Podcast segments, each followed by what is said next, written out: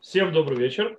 Э, запись включена. Всем шалом, кто присоединился. Будем ждать тех, кто присоединится позже. И мы, то есть я передаю Глебу, что как вопросы, которые пришли уже в студию, повторяю, что можно вопросы задавать не только те, которые уже пришли, но и по ходу действия тоже можно задавать вопросы, э, которые вас интересуют, и в конце тоже можно задавать вопросы. Да, Глеб. Ну, начнем мы с такого достаточно обширной темы. Чем отличаются хасиды от литваков? Это, я бы даже сказал, очень обширная тема. Э, но я даже ввел небольшое бы введение. Э, небольшое введение, которое я ввел, это в том, что э, люди пытаются, я понимаю, что вопрос приходит с России, и люди, например, не знают, что литваки и хасиды это очень-очень маленькая вообще то есть, часть еврейского мира. Очень маленькая. По-настоящему она затрагивает в основном только Восточную Европу. Частично. Э, потому что в еврействе существует, то есть хаси, хасиды, литваки, это как понятно, то есть это литовское княжество в основном, э, то есть и территориально, а потом, в принципе, их последователи – в основном Литва, Латвия и не только, правда, есть и в Беларуси, допустим, Брест-Литовск тот же самый, почему называется Литовск, и в некоторых местах в Польше и так далее. И Хасидут, Украина, э, Польша, э, немного очень в Венгрии, Венгрия в основном это отдельное еврейство, венгерское, способенное, а немецкое еврейство вообще отдельное еврейство, французское еврейство другое еврейство, испанское еврейство вообще не было уничтожено мы еще, и это мы еще не начали перечислять то, что называется в Азии грузинских евреев, кавказских евреев и так далее, и так далее, и так далее. И вообще весь, то, что называется восточное еврейство, э, будь то еврейство Ближнего Востока, будь то еврейство с Северной Африки и так далее, и так далее, и так далее. Э, по этой причине мы говорим о небольшой группе, э, так называемой хасиды и литваки, э, которая зародилась, или скажем так, раздробилась Э, в приблизительно в 19 веке. Э, зарождения уже были, то есть в начале 19 века, чем в 18 веке, но э, основное зарождение было все-таки в 19 в раздроблении, хотя уже в 18 веке. Итак, что у нас, я слышу, у нас звуком проблемы какие-то. Нет, почему? Я почему-то себя два раза говорю. Вот. Итак, у нас происходит очень интересный момент нужно понимать, что есть э, вообще, то есть литваки хасиды – это большой спор, который начался э, еще очень-очень давно, 200 с лишним лет тому назад, почти 300 лет тому назад. Спор этот начался э, с э, спор этот начал. Кстати, Глеб, может быть, вам лучше выключить микрофон, а тогда, пока я говорю, потому что тогда будет вам, э, то есть не будет эхо отдаваться. Я думаю, что так будет лучше. Окей. Итак, в принципе, мы говорим о споре, который начался, то, что называется, с хасидским движением, которое появилось э, с Большим Товом, так то и еврейством, которое было в те времена, в основном Виленский Гаон и его последователи. То есть Виленский Гаон – это величайший мудрец Торы, который находился в Вильно, э, Вильнюс, Литва. Вот. И спор начался, в принципе, из очень интересной вещи. Спор начался из-за того, что э, подход каббалистический, во-первых, был, спор каббалистический, вопрос в, в вопросе каббалы, это отдельно сейчас скажу. Во-вторых, э, спор, как э, из этой кобылы, то есть как относиться, как вести всякие ритуалы и так далее. Сейчас скажу очень интересные вещи, очень пикантные, вы сейчас поймете. Начну с того, что в принципе до появления хасидута, хасидут, хасиды вообще это было революционное э, движение, которое решило сделать революцию в еврейском мире, который был до этого. В принципе, литваки больше относятся к старому еврейскому миру, э, который был. Потом появляется э, мир, в котором, скажем так, простому народу было мало места. Мы говорим о мире, в котором э, было э, мудрецы Торы, и были простой народ. Простой народ жил своей жизнью, скажем так, э, страдал свои страдания, молился, ходил в синагогу, но, скажем так, духовного питания особо не получал, кроме постановлений раввинов и кроме, скажем так, периодических напутствий, лекций и так далее. И, в принципе, простой народ был несколько оторван. Э, от всего, от духовности, приходит Большим Том, как бы и делает революцию. В чем делает революцию? То есть мы, он раз, э, решает разрушить вот эту вот систему иерархии, которая построена, и дает, скажем так, место простому человеку в служении, даже там обыкновенный, скажем так, э, побощик, э, который возит повозки, и он значимый, и у него есть место в иудаизме, то есть ему есть место в еврейской традиции, ему есть что сказать. Как бы. То есть, да, в принципе, как есть в хасидской традиции, Э, вы знаете, то есть человек, который тфилин накладывает, кто не знает, то есть должен вести, э, вести с ним э, себя очень уважительно. То бишь не делать всяких вещей, которые оскверняют филин. Например, не убирать там огород с ним не полоть или там не убирать за коровой навоз. И, а в Хасидуте, то есть очень интересная вещь, то есть один из лидеров Хасидута видел человека, который был в тфилине и чинил колесо Э, колесе, своей то есть, э, коляски, то есть, которая лошадь запряжена, э, повозке, и он говорил, что вот святой еврей. Да, Литва, бы, скажем так, еврейство того времени бы выразило бы негодование, то есть то, что называли литовское старое, то, есть, то, что называлось потом литовским учением, подходом, по причине того, что как человек может осквернять тфилин. А он человек простой, ничего не понимает, но хасидский то есть, подход видел в этом лидерство. То есть вот человек одевает филин, и это святость. То есть, в принципе, Хасидут говорил, мы будем собирать святость из каждого угла. И это родилось на чем? Это родилось на очень интересной вещи. Это родилось на огромном споре, который вообще очень-очень древний э, намного древнее появления Хасидута. Это спор каббалистический. Э, он начинается приблизительно с понятия, попытками комментария и понимания книги Зор. Э, когда речь идет о том, как Всевышний создавал мир. Есть такое понятие, когда Всевышний решил создать мир, э, Всевышний как бы заполняет все миры. И он абсолютная святость. Абсолютная святость не терпит материю. Это очень-очень, скажем так, на одной ноге это объясняю. Это намного более глубже, чем сейчас буду объяснять, но так, чтобы было понятно. То есть есть у нас абсолютная святость, это называется орамакиф, так называемый абсолютная святость, э, которой нужно создать материю. Создавая эту материю, мне нужно эту святость куда-то подвинуть, так или иначе, потому что э, иначе мир создать невозможно. Э, абсолютная святость не терпит материального, материи. И происходит то, что называется в Кабале цимцум. Цимцум, то есть сужение. То есть Всевышний сужает эту святость и так далее для того, чтобы дать месту миру. Э, э, я вижу, то есть э, вопрос, это мой вопрос, который сейчас задали, мы зададим его позже, после того, как я отвечу на вопрос, который сейчас отвечаю. Там есть вопрос от Наами по поводу геров, чуть позже. Итак, э, мы возвращаемся назад, то есть к цимцум. Цимцум вопрос так. Есть понятие цимцум кипшуто и цимцум ло кипшуто. Что такое цимцум кипшуто? Это имеется в виду, то есть как по простому пониманию. То есть Всевышний сделал типа как бы дырку в мироздании, святости, где он создал Э, мир, то есть да, весь материальный мир, который может существовать. И как бы Всевышний, он трансцендентный, то есть он вне мира и наполняет его посредством шхины и так далее. Э, есть, это называется цимцум кипшуто. Есть, называется цимцум клоп кипшуто. То есть кипшуто, он не совсем скрыл, убрал себя, и он себя закрыл всевозможными э, вуалями. Иначе, чтобы мир мог существовать, но он находится Всевышний во всем, во всем, во всем мироздании, то есть до самого, до самых, скажем так, Э, крошек мироздания, внутри мира, материального. Таким образом, происходит очень интересная вещь. Происходит очень интересная вещь в понимании, э, как служить Всевышнему.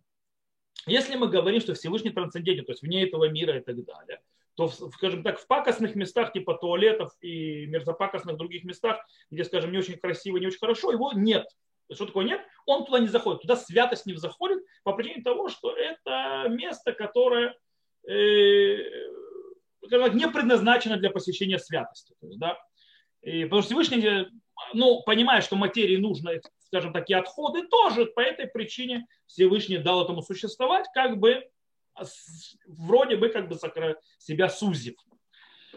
Когда мы говорим Цимцум Кипшуто, мы говорим, что, что Кело Кипшуто, если что Всевышний по-настоящему никуда не убрался, то получается, что Всевышний находится во всем и везде. По этой причине даже в камнях, в столе, в чашках и так далее, так далее, так далее, во всем этом месте. И в принципе это говорит, что даже когда тот же э, возила повозки э, то есть, э, в тфилине что-то делает, то это тоже место, скажем, не грязное, то есть в грязи, в повозке и так далее. Это не грязное, там есть то, что называется ницута кода, то есть да, искра святости. Это привело к очень интересным вещам с точки зрения служения Богу, то есть да, более такое эмоциональное, более, кстати, доходящих до крайности. Дело в том, что до появления хасидского движения Большим Това было... Я, я советую все-таки, Глеб, все-таки выключить. Э, так вот, до появления, то есть, да, э, хасидского движения было несколько движений как бы капалистических, которые вроде бы тоже э, тянули простой народ. И они были проблематичны. Эти. Был Шаптай Цви, который был лжемессия, который это отдельный рассказ, который многих потянул за собой. В конце концов, оказался же Мессией. В конце концов, вообще ислам принял. И, короче, плачевная история закончилась. После этого были франкисты, которые тоже делали, скажем так, сказали, Бог не придет, избавление, то есть для того, чтобы было избавление, нужно две вещи. Или все станет очень плохо, и тогда Всевышний будет исправлять мир. Или все станет очень хорошо. То есть люди перестанут грешить. Так как второй вариант почти нереален, по этой причине нужно нам довести все до супер греха, и вот тогда раскроется Машех, то есть приходит все, то есть раскрытие избавления Всевышнего, и поэтому франкисты э, делали много-много грехов специально для того, чтобы то, что называется, э, привести Машеха быстрее. Окей.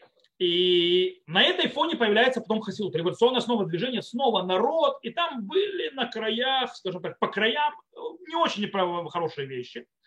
Э, которые, допустим, э, если я все буду сейчас объяснять, то много пикантерий, то есть даже вещей были. Э, то есть люди говорили, что нужно служить Всевышнему и брать святость от всего. По этой причине то есть, говорили, что любовь, то есть в святых текстах иногда описывается как бы отношение между Всевышним и народом Израиля, как вот, допустим, песен песней, мужчина и женщина, как бы брак, то есть, да, и они доводили это до крайности, то есть, да, то есть до крайности имеется в виду, что со Всевышним нужно иметь как бы интимные отношения, вплоть до семяизвержения. Э, и это делали некоторые, то есть последователи. Поэтому, когда это все начало поступать к Вильнинскому Гаону, он наложил херм на Хасиду, то есть да, наложил бойкот и запретил вообще, то есть в принципе с ними молиться. Он вывел то, что называется иудаизма. Во-первых, от страха франкизма, то есть да, что будет повтор, э, и во-вторых, э, от проблемы того, что были всякие проявления весьма негативные. И, и вплоть до того, что там даже пишется в Хереме, то есть в этом бойкоте описывается, кстати, тот, кто не хочет понять Хасидут, он не может пройти мимо Херема, то есть не прочитать э, этого бойкота, объявленного Вильским Гаоном, Хасидуту, Э, по причине, то есть, иначе он просто не поймет, о чем речь. Так вот, он, э, с чего все началось почему все пошло так. Э, и, и что произошло потом.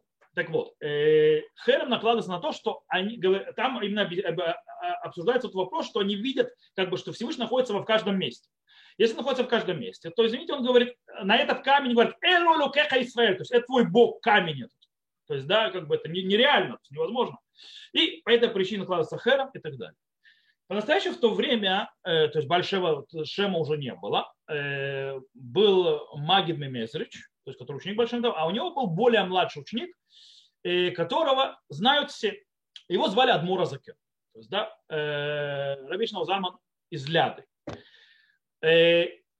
Он стал, то есть когда все, скажем так, ученики Магида разъехали в землю Израиля, то есть, в принципе, он взял на себя развитие Хасидута э, и спас Хасидут. Он его ввел в нормальное, то есть, скажем так, в сторону, направил правильный вектор. Он начал то есть, изучение Торы и так далее, и так далее, и споры уже как в виде служения Всевышнему. Виде служения вот так или по-другому, мы поговорим, о чем идет речь, то есть, такое служение. И и, та, и он пытался встретиться с финским Гоном, если он захотел его видеть и встречаться. Во-первых, Адмора Закен был молодой представитель этого движения, который Виленский Гаон считал, что проблематичное. Э, Виленский Гаон уже был старый, но ученик, допустим, Виленского Гаона Репхайм из Воложина уже ведет вполне теологическую спор с, э, с Адмором Закеном, то есть, кто не знает, э, то есть Адмора Закен, то есть глава первых Рэбы Хабада, Э, он написал книгу, называющуюся «Таня». Это каббалистическая книга, то есть подходы и так далее, там обсуждается Цимцум, который мы упоминали, многие другие аспекты. И, в принципе, он показывает служение Всевышнему, э, скажем так, интеллектуальное, кстати, он тоже требует изучения, но у простого народа он больше, скажем так, он разделяет дихотомно между, есть праведники, это, кстати, сейчас мы затронем, то есть Хасидуте вопрос праведника. У литваков нет понятия праведника. Сегодня немножко они у хасидов понаучились, но глобально нет понятия. Мы объясним, что такое праведник.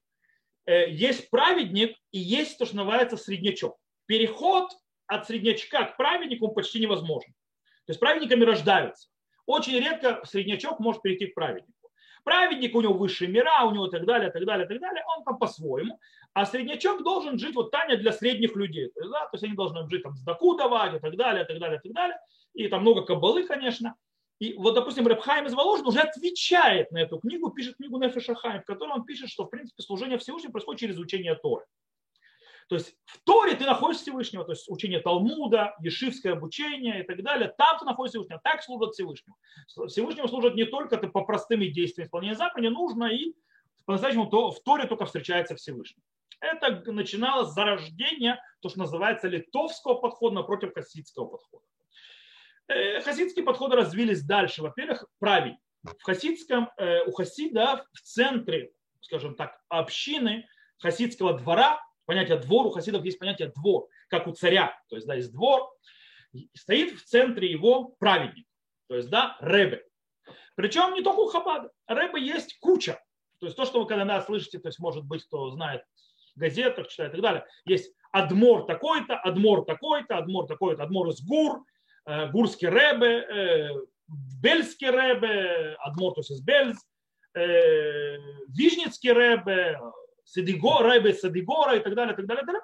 Это, в принципе, праведник, это глава Ребе, глава хасидского двора, который стоит вверху иерархии духовной для этого двора.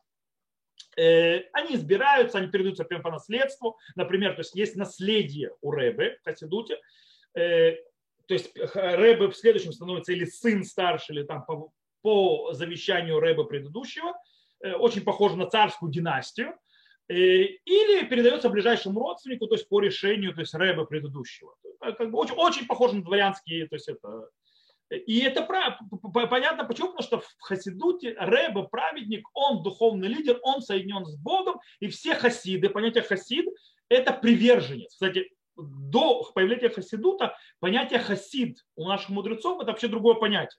Понятие хасид это благочестиво. Благочестиво это человек, который берет на себя больше обязанностей, чем он обязан по букве закона. То есть, да, это благочестиво, это хасид. Э, в этом случае, когда появляется хасидское движение, мы говорим о приверженцах определенного рэбы, кстати, Бельс, Гур, Садигора, Ляды, Любавичи, все такое, это места, где эти рэбы находились. И поэтому, то есть хасидут названы местами, где они были, где они зародились или продолжались и так далее.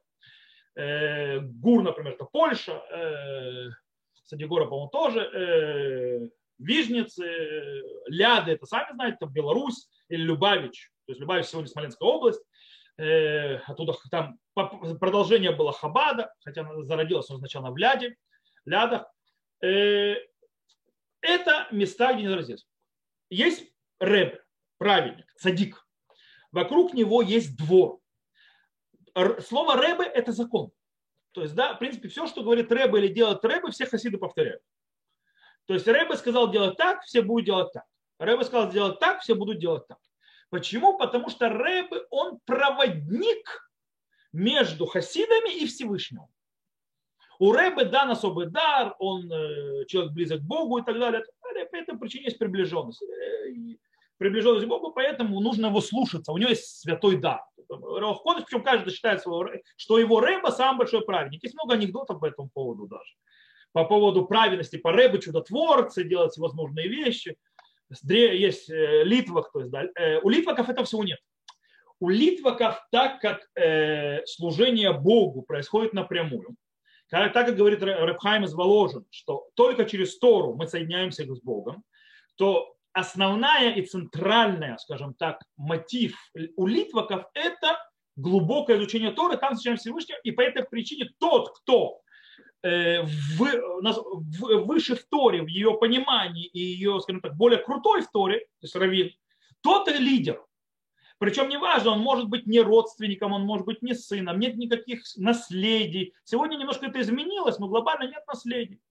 Э, кто круче в Торе, тот и прав. Э, Причем э, литваки могут испытывать раввинов. То есть, да, этот раввин не подходит, этот не подходит. То есть, в принципе, они больше руководствуют системой Асели Хараб, то есть сделай себе раба, а не вот я родился в хасидском дворе, то есть или это мой рэбе, у рэбе моих родителей я принял это рэбе, а я выбираю себе учителя, который меня обучает Торе, с которым я присоединяюсь к Торе, и в этом, то есть, в этом плане. Поэтому у Литва как в центре стоит не рэбе, а в центре стоит очень часто сегодня, как лидер, это глава Ешивы. Почему глава Ешивы? Потому что изучение Торы. Где учат Тору? В Ешивах. Поэтому концентрация и акцент у литваков на Ешивах у хасидов на хасидских дворах. По этому причине, то, что можете видеть иногда по телевизору, тиш. Хасидский тиш – это что-то с чем-то. Это, это пик служения Торы, то есть, который может быть в неделю, то есть по шабатам, когда Рэбе сидит на тише. Что такое тиш? Тиш в переводе с идыша – стол.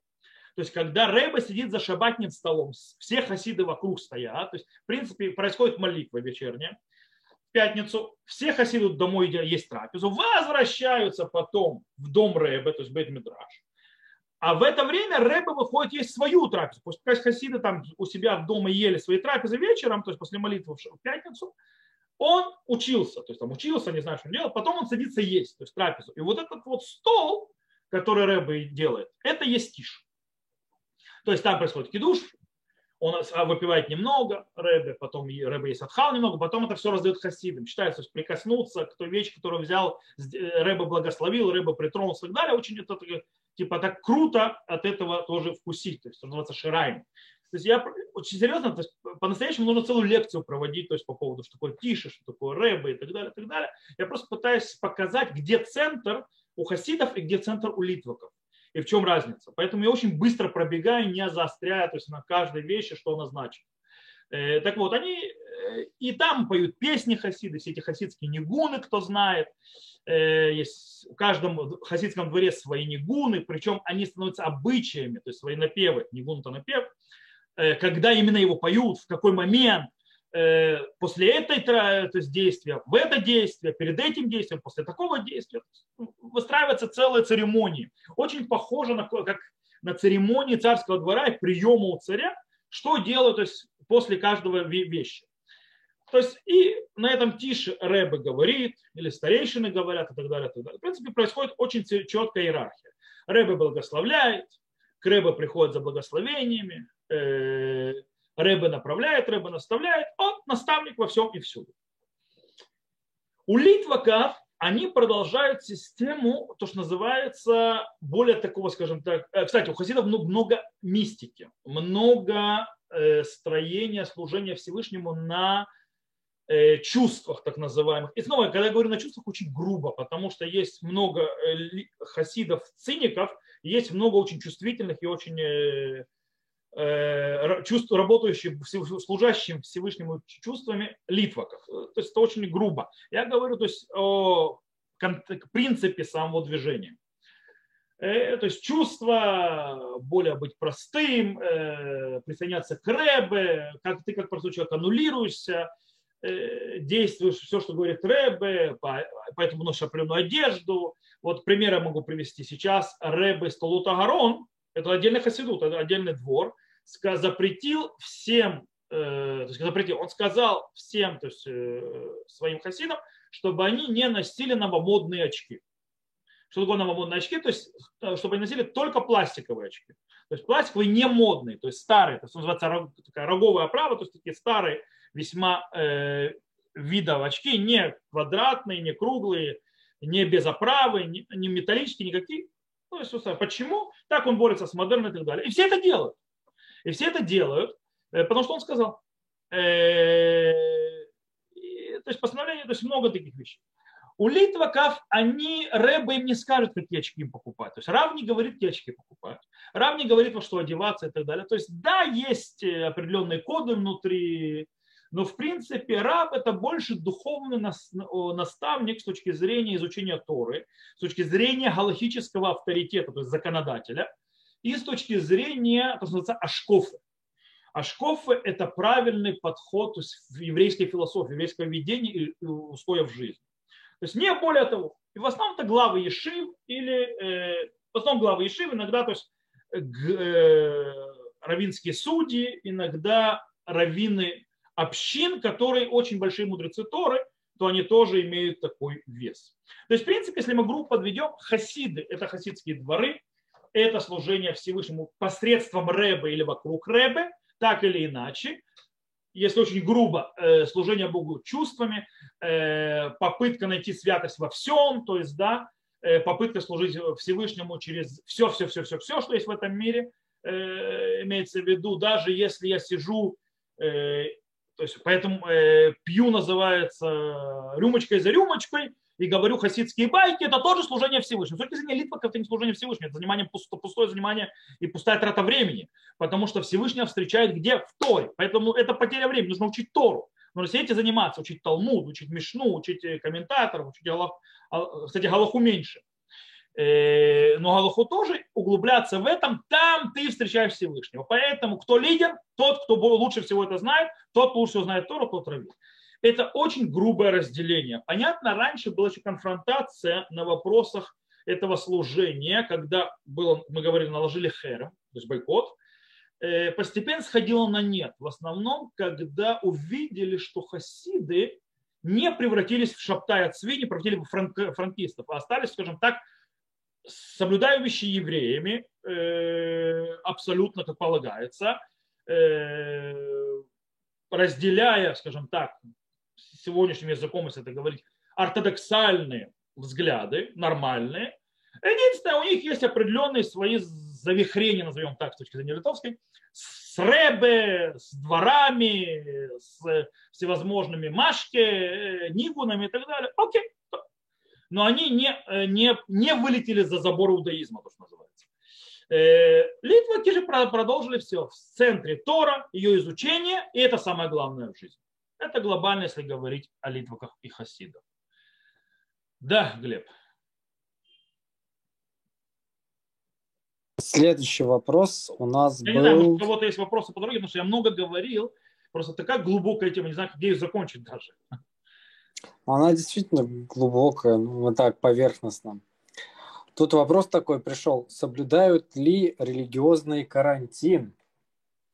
Я не совсем понимаю этот вопрос. А я не знаю, что карантин разделяется, он, он делит на религиозных и нерелигиозных, по-моему, разницы никакой. Э, я ну, понимаю, есть такое, скажем, схожее. Я, мнение, скажем так, да? я могу сказать, СМИ любят показывать нарушителях религиозных. Они, кстати, показывают и, и нарушителей нерелигиозных тоже, и вовсю. Только почему-то нарушители нерелигиозных, нерелигиозные э, называются у нас восстающими, не восстающими, а мухим, то есть да, демонстрирующими, то есть да, типа им плохо, их прижали и так далее, и они народный гнев. А религиозные разносители заразы. По-настоящему, э, я вам скажу честно, карантин соблюдают все. И как во всем, в любом обществе соблюдают карантин, и в любом обществе, в религиозном, светском, есть люди, которые его не соблюдают или нарушают. Э, Причем и те, и те, то есть как бы и у каждого свои причины, почему они не собираются соблюдать. Эти кричат, кстати, очень смешно получается. Те, которые в религи... э, светские э, говорят, типа, все религиозным разрешили, типа, э, разрешили молитву, они кричат, что мы будем, называется, э, назовем наши демонстрации молитвами, или будем там ходить, то есть там в магазин, синагогу, в магазин назовем синагогой, и откроемся, и будем выходить. Религиозные, с своей стороны, те, кто нарушает, очень многие не нарушают говорят, что это такое, называют светским все позволяет, нас зажали и так далее, мы будем, э, э, придем в синагогу и назовем, что это демонстрация. И тогда нам все будет можно. То есть, в принципе, получается, каждая сторона, которая нарушает, звонит со своей колокольни и не хочет видеть вторую сторону. И это очень тяжело. Но по-настоящему, если мы возьмем большинство общества, как религиозного, как, кстати, когда мы говорим, обратите внимание, про религиозное общество, то это очень интересный момент. Мы говорим о Харидим. Мы забываем, что религиозное общество это не, далеко не все. То есть Харидим это далеко не все религиозное общество. Харидим является даже не большинством религиозного общества. Харидим является меньшинством религиозного общества. Более того, внутри харидим, харидим это ортодоксы, они делятся на две части, на ашкеназов и сефардов. Причем э, сефарды тотально соблюдают карантин, харидим, то есть ортодоксы сефарды, то, что называется шас, по причине того, что их главы и раввины сказали в никуда, ни в какие синагоги, все закрыть и так далее, карантин. То есть, да, и там вообще никто не, все ведут себя то есть, как татали, то, что называется, и ходят в масках. И в синагогу, если молятся, то молятся только на улице, а не внутри, потому что так постановили их раввины. А когда мы говорим к ашкеназам, там тоже не все просто. У ашкеназов, мы сказали, это литваки и. У хасидов это хасидские дворы. Там, как рэпы скажут, таки будем танцевать.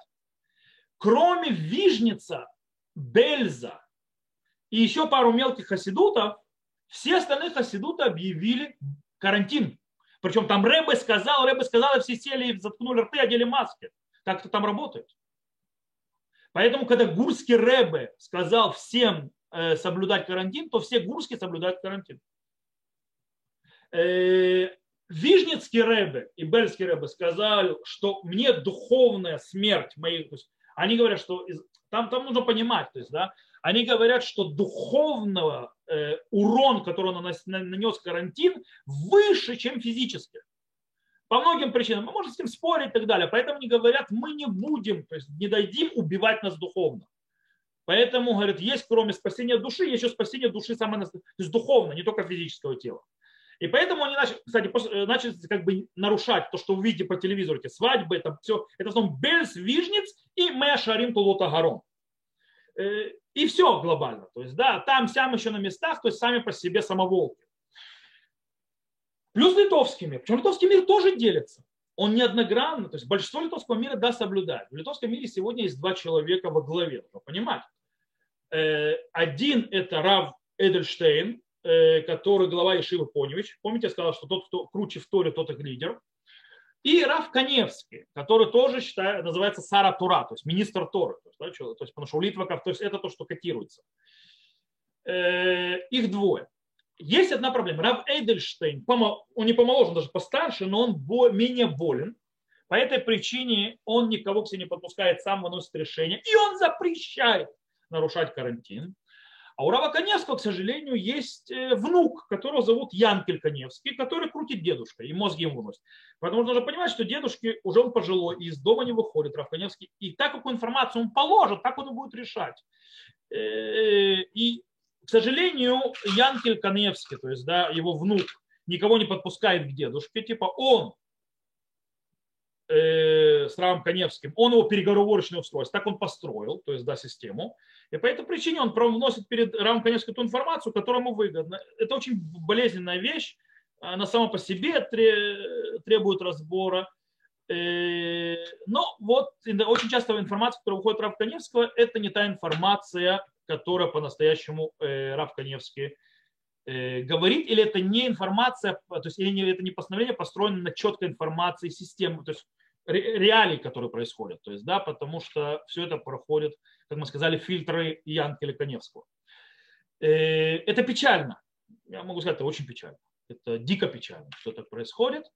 Э, это ведет в моем видении и к осквернению имени Бога в каком-то смысле. Э, в каком-то смысле это очень плохая вещь. Это плохая вещь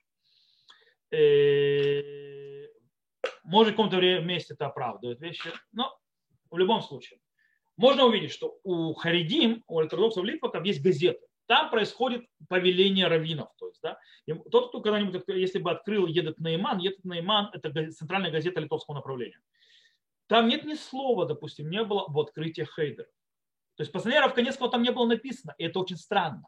Это показывает о том, что, во-первых, Рав Эдельштейн запретил, значит, э, разрешение, то есть какие-то распоряжения открывать хейдеры никто писать не будет. Во-вторых, это значит, Равканевский по-настоящему ничего не сказал, ничего не написал. Это Янкель. В любом случае, хасидские дворы – это хасидские дворы, литваки – это литваки, но мы забыли большинство религиозных.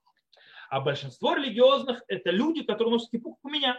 Это называется религиозный сионизм. Религиозный сионизм, то называется цибур дати лиуми. Он является, к нему, он очень широкий, то есть он он тоже более, более, скажем так, шамраним, то есть более консервативного подхода или более либерального подхода. То есть, то есть там очень широкий диапазон. Но что общего, что именно вот эта вот э, группа людей, то есть религиозный сионизм, соблюдают карантин все поголовно. В религиозном сионизме нет ни одного раввина, который говорит нарушать так или иначе э, карантин, а наоборот говорят соблюдать. И раввины религиозного сионизма сказали закрыть синагоги еще раньше, чем Минздрав вообще об этом подумал. То есть э, многие раввины закрыли синагоги еще в первом карантине, еще до того, как сказал об этом Минздрав. И нет, многие не открыли по сей. Даже после того, как Минздрав разрешил.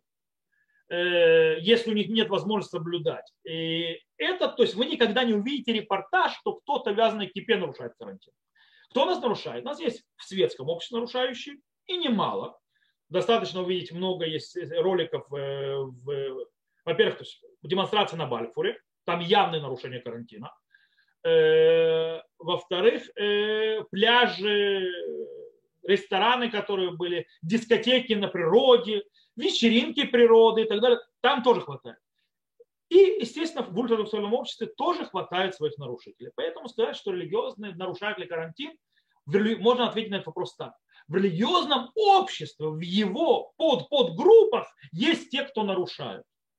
И есть, конечно, по, те люди, которые не верят в корону, э, как в светском обществе, которые э, верят в теории конспирации, Э, которые верят в 5G, то есть, да, которые верят в чипирование и всякую эту чушь. Okay? Э, они есть не только в светском обществе, они есть в религиозном тоже. По этой причине они тоже будут восставать против карантинов, они тоже будут восставать против масок и так далее, и так далее. И так далее. То есть как-то так. Глеб? Такой вопрос. Есть ли некая вражда между а, различными течениями иудаизма, такими как консерваторами, реформистами и так далее? Что такое вражда между чем? Во-первых, смотрите, э, когда мы говорим течение в иудаизме, мы даем, даем какую-то легитимность, что эти легитимны, эти легитимны, эти легитимны. Ну, да понять, что такое реформа, что консерватор. Окей? Для начала прежде чем говорить. Э, в принципе, до, э, скажем так, начала эмансипации в Германии, конец 18 начало 19 века, там зарождение реформы, не было понятия ни такого течения реформиста, или тем более течения консерваторов. Это вообще очень позднее течение, так называемое. Были евреи, Евреи, которые жили, то есть то, что сегодня называется ортодоксией. Ортодоксия, в принципе, то, что когда появилась реформа, нужно было определить группу, соблюдающую Тору и живущими еврейскими заповедями, так как жили веками, по-другому. Им прицепили имя ортодоксия. Да, в принципе, кстати, кто не знает ортодокс, то есть кто не знает греческого, это обозначает истинная вера. То есть, да, когда ты говоришь, кого тот ортодокс, имеется в виду, это истинная вера. С греческого это просто дословный перевод. Вот это истинная вера. Э, это понятие ортодоксии. Поэтому, кстати, церковь православная, она называется ортодоксальная церковь.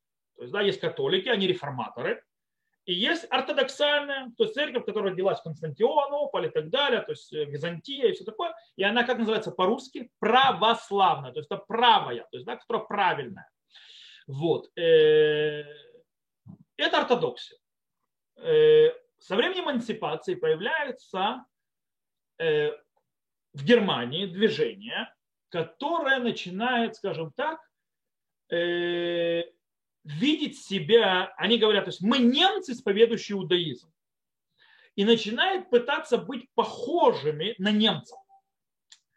Э, то есть орган в синагоге появляется, как в церквях. Э, немцы ходят в церкви.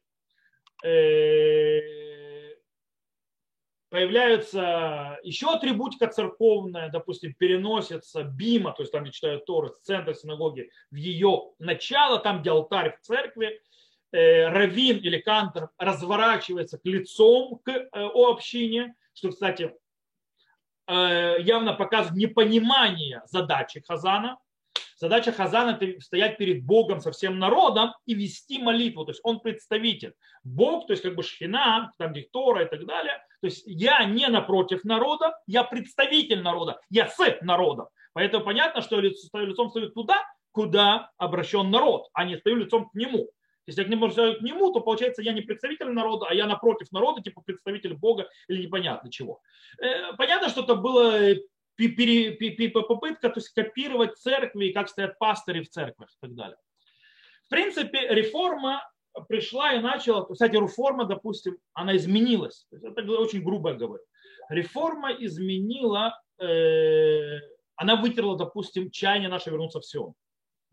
Э, реформа сначала была антисионистская очень. Реформа вычеркнула из своих сидуров все упоминания Иерусалима вычеркнула из своих молитв упоминания возвращения в Сион. Мы немцы, исповедующие иудаизм. Ни в коем случае мы не хотим вернуться. Эмансипация, вливание, мы становимся общим целым, то есть да, со всеми. Э, мы смешиваемся. Э, реформа развивалась дальше. Э, в принципе, реформа, она принимает те устои жизни, там, где они живут, и, скажем так, изменяет иудаизм как пластилин под то, что им кажется правильным. То есть, да, в этой ситуации такой. У них позже появились институты, какой-то равинские советы там, равинские советы здесь. Их не, очень часто один равинский совет не подчиняется другому, их не объединяет. То есть, допустим, у ортодоксов есть общая галаха, то есть мы молимся в той же миньяне, мы говоримся те же молитвы. У них, э, хотя у нас и разные споры и так далее по подходу к Всевышнему, по разным вещам, подходам вообще к модерне, к армии, ко всему чему угодно. Но мы, в конце концов, молимся в одном менянии, мы молимся одному Богу, те же самые молитвы, и мы учим ту же Тору, то есть разницы нет, и правила установления логических, то есть вещей законодательных у нас те же, одинаковые. Мы можем к разным выводам приходить, но мы будем использовать те же правила. Э, есть, допустим, у реформистов, э, есть реформисты э, в Америке, у которых они слишком крайне пошли, то есть, да, а некоторые там пошли очень крайне вплоть до того, что собакам бармицевы делают. Есть реформисты, которые говорят, что вот эти вот уже не реформисты. То есть, да, раз они собака, то есть это не те. Есть американские, допустим, реформисты решили, что еврей по отцу это уже еврей, а еврей без гюра тоже еврей, и можно некоторые решили делать браки между евреями и неевреями. Э, а есть те, которые пошли дальше, которые типа можно со священником делать. Э, мне, правда, один реформистский раввин сказал, что он это видел только, то есть слышал только по теле, в анекдотах, и по-настоящему этого нет. Ну, мы все, тот, кто э, говорит, говорит, что этого нет, я не знаю, как мне реагировать на э, бракосочетание Челси Клинтон, дочери Билла Клинтона, с евреем, богатым очень, когда этот богатый еврей, он реформист, и им делали хупу, Челси, чтобы была, она не еврейка, она христианка, причем никогда гюр не делающая, и в хупу проводил вместе со священником. То есть, да, было и хупа, и священник были в одном лице. То есть это, в принципе, лицо реформизма в Америке, которое, то есть там есть более строгие, менее строгие и так далее. Но, в принципе, изменения такие, то, скажем так, Тора в каком-то смысле работает пластилином. В Израиле реформисты немножко другие. Э, подходит другой. Кто такие консерваторы? Консерваторы – это те же реформисты, только более опасные, как говорил Раф Соловейчик. Почему они более опасны? Это те реформисты, которые... Почему они более опасны? Потому что реформистов с ними все ясно они четко то есть обозначены, можем их понять, они сильно отличаются от ортодоксии и так далее. Консерваторы – это те, кто отделился от реформы. Они были внутри реформы, потом они поняли, что реформа слишком сильно свернула не туда. И по этой причине они тормознули. Они тормознули, сказали, мы консервативных взглядов. Да, что консервативных, то есть да, мы более шамраним. Мы не делаем, то есть мы не отвергаем законы Торы, Галахи и так далее – Э, мы, то, что мы устанавливаем законы те или другие, это идет на фоне и базисе того, что написано в наших источниках. О, только мы игнорируем правила установления Галахи по нашим источникам. То есть мы сами комментируем, и мы, в принципе, даже мнение, которое было высказано никогда в жизни никем не установлено на Галаху и никогда не практиковалось, мы тоже его живим, когда нам надо. Есть очень интересное, то есть, э, чтобы это понять разницу, она очень, то есть нужно больше и глубже, но есть анекдот красивый. Есть анекдот красивый, который может показать глобальную разницу между ортодоксией, ортодоксией реформой и консерватором. Э, как бы встретились на одном конгрессе где-то, то есть евреи, то есть евреи, раввины, то есть ортодоксальные, реформистские и консерваторы. И они говорят, вот у нас спор, то есть если был вопрос, то есть был вопрос, есть ли между ними как бы конфронтация, конечно же есть. То есть, да?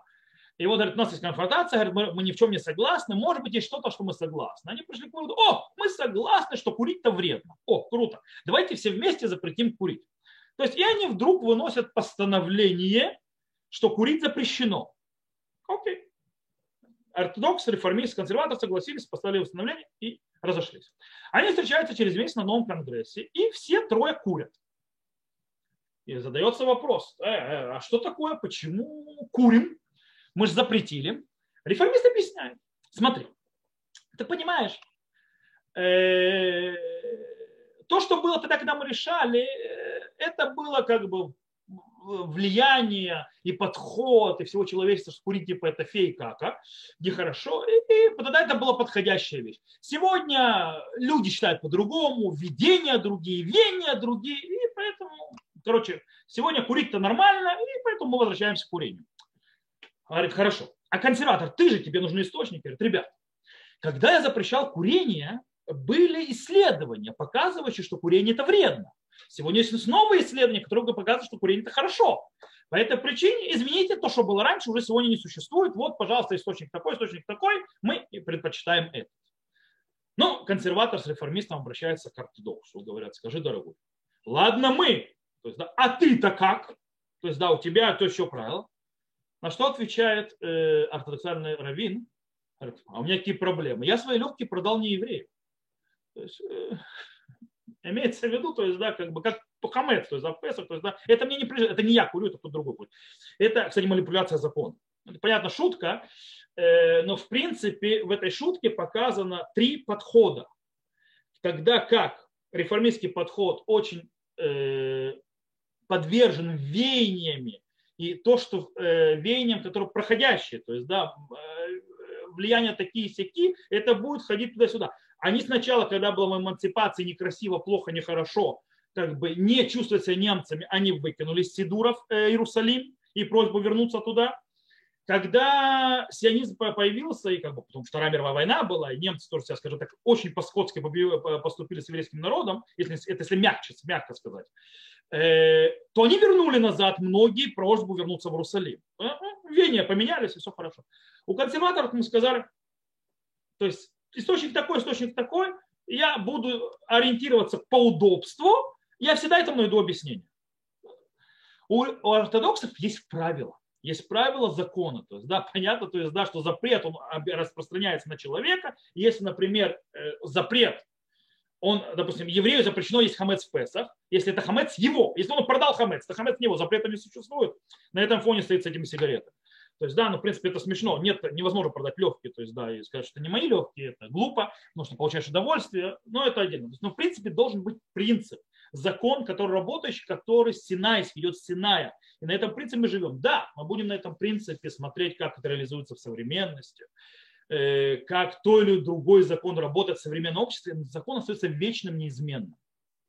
И его принципы. Реализация разная в разные времена, и это то, что выглядит, как будто Галаха меняется. Галаха не меняется по-настоящему. Она просто проявляется по-другому в, в разных ситуациях жизненных. Вот, жизненных, современных и так далее. И поэтому понятно, что ортодоксальный иудаизм, э, скажем так, своих младших братьев, которые, скажем, появились позже, а нужно понимать, что у иудаизма всевозможные младшие братья, Э, которые сворачивали не туда, появлялись постоянно. То есть, то есть реформисты и консерваторы это не первое появление ответвления, которое э, уходило от, скажем так, вектора иудаизма как э, центрального. Были когда-то цайдукеи и, и бейтусим, то, что называется, Э, которые откололись, то есть не признав устную Тору, то есть говоря, что нет устной Торы и так далее, они, кстати, исчезли с разрушением храма, это секта развалилась, его исчезла. Потом появлялись караимы, караимы, их мало, но они существуют, э, их существует, но их уже очень мало, тоже немножко эта веточка умерла. Э, Шаптай Цви, который тоже появился и исчез, франкисты, которые появились и исчезли со своими идеями. Хасидут, можно сказать, то, что мы говорили до этого, проверялся на это и выяснил, что он таки все нормально с ними. можно с ними споры и так далее, но они свои, то, что называется, то есть они живут э, центральным подходом иудаизма. И потом появились реформисты. Я думаю, что это тоже временная вещь. Понятно, что ортодоксальный иудаизм не видит э, в нереформизме, не в, консерваторах э, вообще иудаизм. Как изначально видит, что, скажем так, в лучшем случае для евреев США, например, где их много, последний порог перед ассимиляцией. То есть поэтому есть диалог с реформистами-консерваторами. Кстати, консерваторов все, все меньше и меньше становится. Реформисты тоже очень, у них там все плачевно. Э, в США, насколько я слышал от американских евреев, э, у них там очень все плачевно. Э, по многим причинам. То есть они ассимилируются, и в синагогах там уже евреев меньше, чем не евреев. В любом случае, они являются там, то есть если евреи уже настолько ассимилированы, то есть последний порог, чтобы он остался евреем, это еще у реформистов. Э, и поэтому там ортодоксы так или иначе еще какой-то ведут диалог с реформистами, но в принципе во многих вещах нет диалога. Э, Раф Соловейчик, один из э, величайших мудрецов еврейского народа 20 века,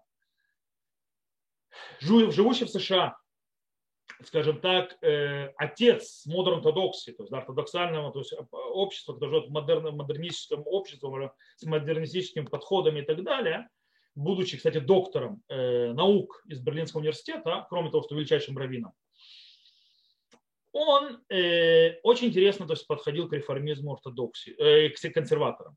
То есть консерваторам увидел самую большую опасность больше реформистов, потому что консерваторы, они такие могут выглядеть как ортодоксы, а потом ты поймешь, что это не они.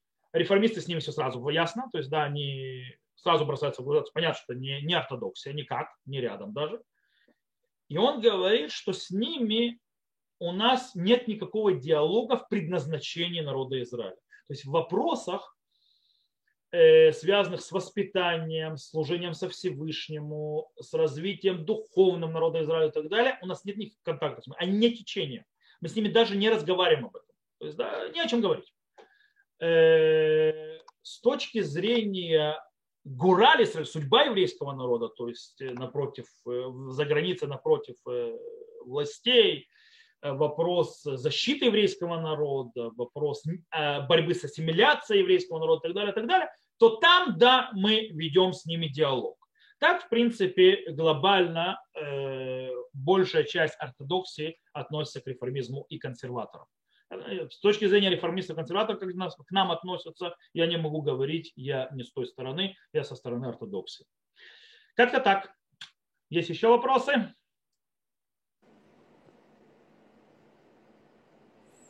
Вот тут, написал вопрос, какие существуют мнения в иудаизме о тех, кто прошел Гиюр, какое отношение в Израиле к герам? Я не совсем понимаю, я видел этот вопрос, я сегодня прочитал его, Э, я не совсем понимаю этот вопрос. Что такое, какие подходы есть в иудаизме гиура? Человек, который прошел гиур настоящий. В ортодоксальном боедине. То есть, да, мы снова вернемся в реформист. То есть, э, нужно понять, что мы не признаем реформистские консервативные гиуры, потому что, я уже понятно почему, то есть, да, с ответа на предыдущий вопрос. То есть, мы не считаем это гиуром по многим причинам. Э, человек, который прошел перед судом, легитимным ортодоксальным судом человек сделал гиюр, как полагается, по всем законам и так далее. Он гер. Это Талмуд, это Шурхана Рух, это вся Галаха. Туда как бы разницы нету. Есть вопрос другой. Про гиров, которые, скажем так, да, прошли гиюр, но сделали это, скажем так, обманывая систему. Что такое обманывая систему? Имеется в виду, что это геры, которые э, говорили, что будут соблюдать заповеди, говорили, что они принимают иудаизм, по-настоящему изначально ничего не собирались делать. Они просто рассказывали, притворялись. К сожалению, такие тоже есть. Понятно, что суд смотрит на человека, как он есть, не подозревает его ни в чем, то проверяет. Есть люди, которым бросается в глаза, что не обманывают систему. То есть, когда бросают в глаза, никто им гиур не даст. Э, если, есть те, кто не попадаются, то есть, есть те, которые хорошие актеры. И вопрос потом, когда вот человек видит, что человек, скажем так, э, ни, ни, ни секунды ничего не соблюдал после Гиюра, и по этой причине он, скажем так, скорее всего, обманул систему, то он гер, раз он прошел Бейдин, раз он окунулся и так далее. Но мы, скажем так, родниться с ним спешить не будем. Потому что Галаха говорит, то есть Галахе видно, то есть хушишим лаймача и барар цитпутам. То есть, да, мы их подозреваем, пока не выяснится их справедность. То есть, пока мы увидим, что они начинают жить как евреи, а не как жили раньше. Вот. Э, и тогда, в принципе, мы не евреи, мы их миньян будем считать, будем относиться к ним как к евреям, мы будем то есть, заботиться о том, чтобы их никто не обидел, мы будем давать, то есть, если они что потеряют, будем возвращать и так далее. То есть, по всем законам на шаббат приглашать, кидуш делать, но мы не будем с ними жениться. То есть, да, в принципе, это система. А так гер, который прошел, кстати, гер, который сделал гиюр и делал это честно, никого не обманывал, действительно, а потом постепенно стал светским, то это гер чистый, то есть, да, с этим даже жениться, нет проблем и так далее. Ну, бывает. Никто не может пообещать, что он до конца жизни будет религиозным, как я не могу это обещать. Э, мы знаем рассказ, что нам сказано, что сказано, человек не должен никогда верить в себя до конца своих дней. Э, сказано про Бьоханана Коин Гадоль, то есть Бьоханан, э, первосвященник, был праведным первосвященником, а под конец своим дней стал садукеем. То есть, да, в принципе, съехал, то, что называется, с праведной дороги. Поэтому Никто не может обещать, что с ним будет. Также и Гер, то есть, да, он прошел все правильно. Но потом жизнь и так далее, человек перестал соблюдать, и все. Он остается Гером. И поэтому он и в Израиле, как в Израиле относится к Герам? В Израиле относится к Герам, в принципе, человек прошел легитимный Гер. Он Гер. Будет его женить, будут, в принципе. То есть главный равенат Израиля, если взять, то есть главный равенат Израиля говорит, если мы по нему уже то есть, о формалистике, то есть э, института власти, то в Израиле работает так. Ты прошел Гиюр в признанном равенатском суде за границей или в Израиле. Твой гиюр признается главным равенатом Израиля, то есть потому что это их гиюр или это гиюр, признанными равенатскими судами вне пределов земли государства Израиль, то ты можешь здесь жениться, разводиться, тебя похоронят как еврей и так далее. То есть, ты гер. Как к тебе будет относиться тот или иной дядя Фима или дядя Абраша на улице, это как бы Э, как, это как им Бог на душу положит. Понимаешь? А, а, то есть нельзя, то есть можно сказать, то есть обещать, что все будут хорошо относиться к герам, невозможно. Как далеко не все относятся хорошо к иммигрантам, как хорошо далеко не все относятся к людям, которые не являются частью их общины и так далее, так далее. Потому что, к сожалению, есть много не очень хороших людей или не очень, скажем так, располагающих э, к себе или располагающих или улыбающихся другим людей в мире, Такие есть. Но глобально человек, прошедший гюр кошерный, он, он гер, и все нормально, женится в Израиле. То есть, не дай бог разведется, или не дай бог, когда он после 120 его похоронят как еврея. Вот.